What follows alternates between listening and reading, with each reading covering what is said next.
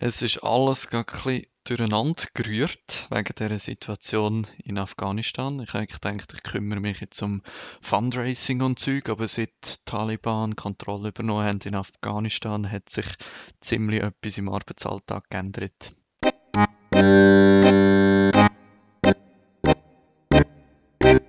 Hallo zusammen, ich bin der Dominik und ihr hört meinen Podcast. Mein Ziel ist, 100%, also Vollzeit, als Freiwilliger im Asylbereich zu arbeiten. Wenn ihr noch nicht gesehen seid, dann geht auf meine Webseite www.dominikgalliker.info.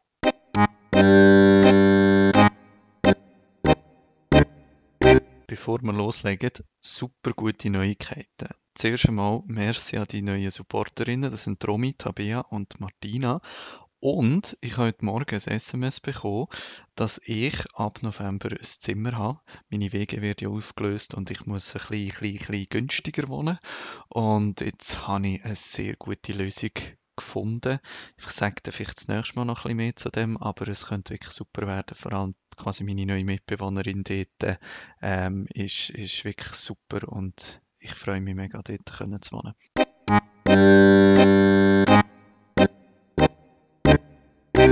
Zur Situation in Afghanistan. Ich werde bisschen erzählen, wie das mich betrifft oder unsere Arbeit bei Masai. Ähm, wir sind ein ziemlicher Afghanenhaufen, muss ich sagen. Ich weiß nicht warum, aber unsere Angebote sind von Anfang an eigentlich recht gut genutzt worden von Afghaninnen und Afghanen. Wir haben viel mehr Afghanen bei uns im Verein als beispielsweise äh, Personen aus Eritrea oder aus anderen Ländern. Ich weiß ehrlich gesagt nicht, warum das so ist, aber es, es ist einfach ein so. Und darum hat das eigentlich sehr grossen Einfluss äh, auf, auf das, was wir im Moment machen. Und wie ich gesagt habe, es hat den Arbeitsalltag ein bisschen durcheinander gerührt. Also das erste, der erste grosse Einfluss hat es natürlich auf die Alltagsbegleitungen. Die Alltagsbegleitungen sehe ich immer so ein bisschen als, wir sind Vertrauens- und Bezugspersonen, wir sind die, die zulassen, wir sind äh, denen, wo du am Abend anrufen wenn du Stress hast. Wir sind ähm, ja, die, die Empathie haben und Zeit und, und sich auf jemanden einlösen. Und die Situation jetzt hat natürlich einen sehr starken Einfluss auf das. Also viele haben Angst um Familienmitglieder, besonders gerade um Frauen in der Familie. Es heißt immer wieder, dass Taliban darauf bestehen, dass junge Frauen sehr früh heiraten und häufig auch nicht äh, jemanden heiraten, wo sie wollen, sondern dass das Zwangsheirat sind.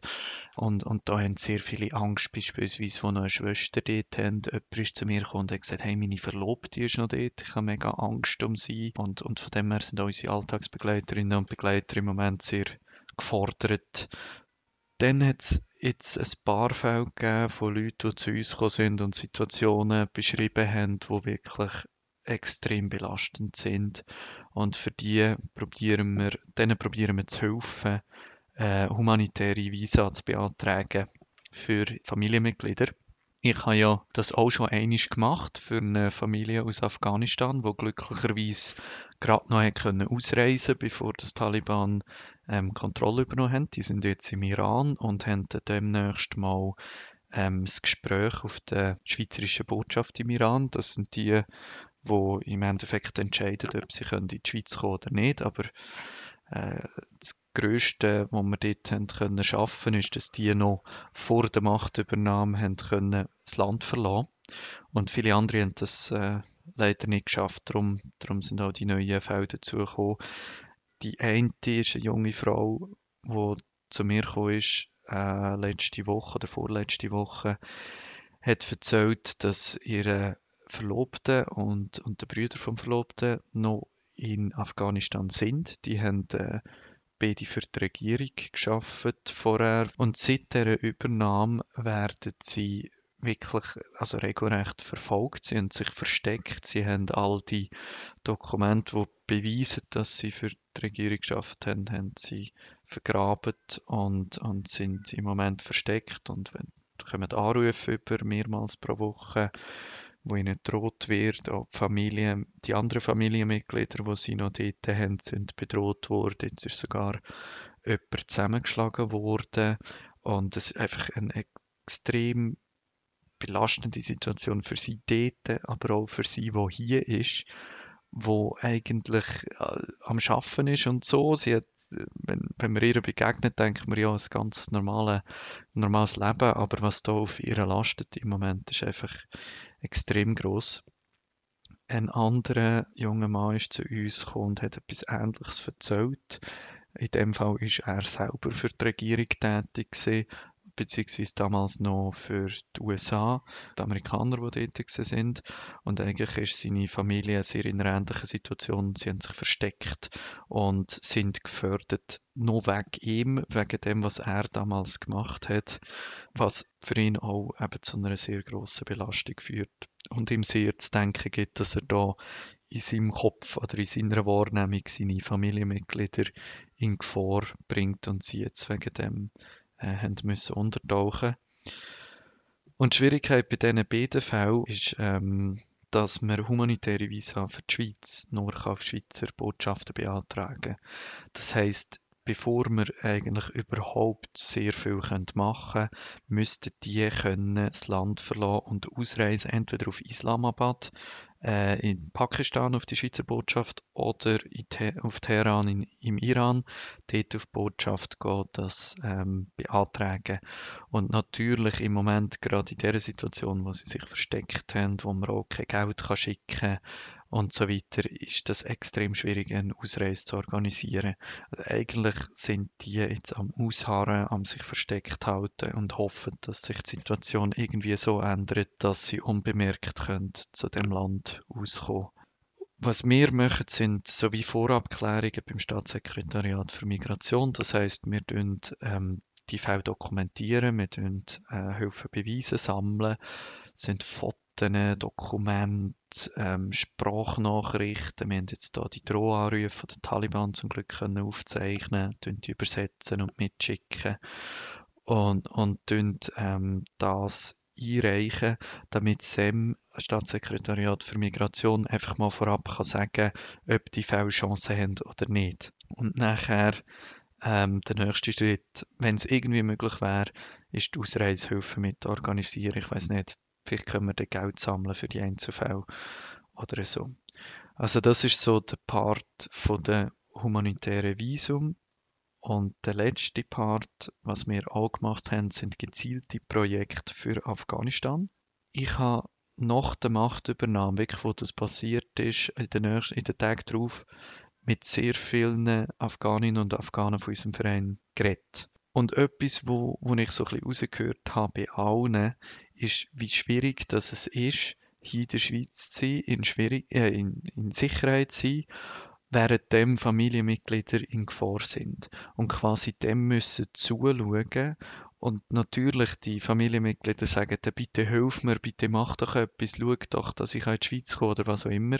Und gleichzeitig sind sie hier in einer komplett machtlosen Position, müssen das auch so sagen. Und können quasi nichts beitragen. Sie sind so quasi die machtlosen Zuschauer. Und das können zu akzeptieren, muss eine sehr große Belastung sein.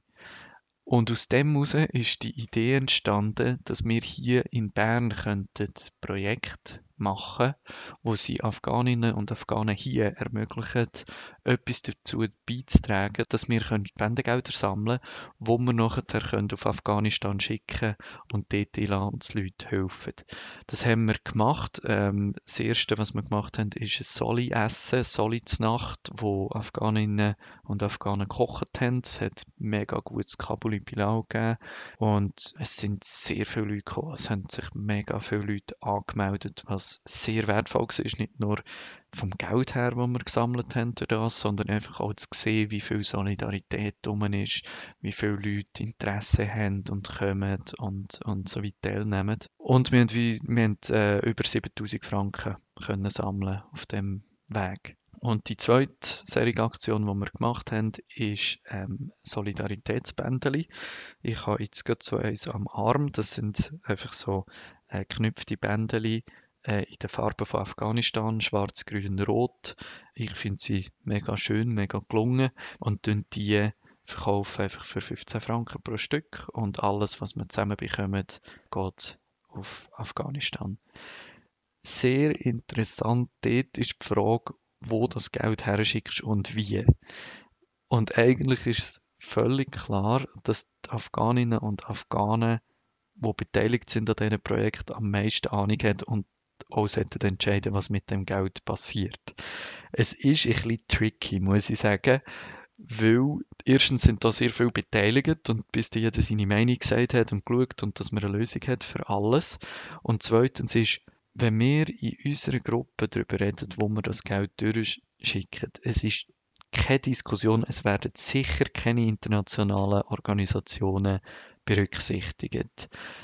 Das Vertrauen ist nicht da, man hat auch das Gefühl, ja, das sind so grosse Organisationen, wer weiß, wo das Geld durchgeht.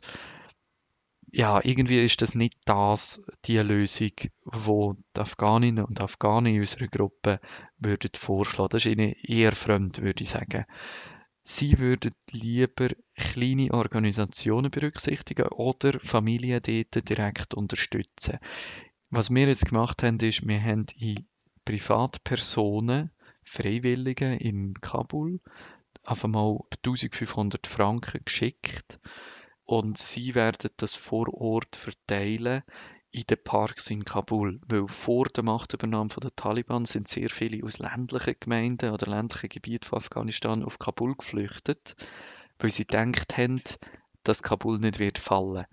Darum ist, sind Park voll mit äh, Binnenflüchtlingen eigentlich, wo dort äh, als Obdachlose leben, teilweise mit Zelt, teilweise ohne. Und die Privatpersonen tun jetzt dort, äh, sie haben zuerst wollen, äh, Esswaren und so verteilen. Aber scheinbar ist das im Moment gar nicht möglich, wegen der Kontrolle von der Taliban oder wäre viel zu gefährlich.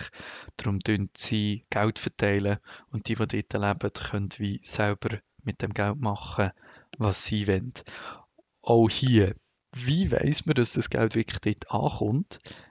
Keine Ahnung. Sie schicken uns Videos und Fotos ähm, wir haben diskutiert, ob sie eine Art Schild machen könnten was heißt vielen Dank, Masai, Hilfe aus, aus der Schweiz, irgend so etwas, damit wir sehen, dass das nicht irgendwie alte Bilder sind, die sie uns schicken, aber sonst, ja, es gibt keine Kontrolle, ob alles Geld dort ankommt. Und viele Afghaninnen und Afghanen aus unserer Gruppe sagen, ja, bei den grossen Organisationen gibt es auch keine Garantie, wo ich ihnen völlig muss recht geben muss. Also eigentlich basiert das Ganze recht auf Vertrauen. Also so insgesamt die Afghanistan-Situation haben wir, glaube recht schnell können reagieren, haben auch recht gut reagiert mit diesen verschiedenen Sachen, mit unseren Alltagsbegleitern, mit den Anträgen auf humanitäre Visa, wo mehrere Teammitglieder für uns machen und mit diesen Projekten, wo wir jetzt starten. Ich habe das Gefühl, ist ein unsere Stärke, da schnell zu reagieren. Äh, es ist gerade recht viel los, bin manchmal ein bisschen gestresst, aber ähm, ich glaube, es lohnt sich insgesamt.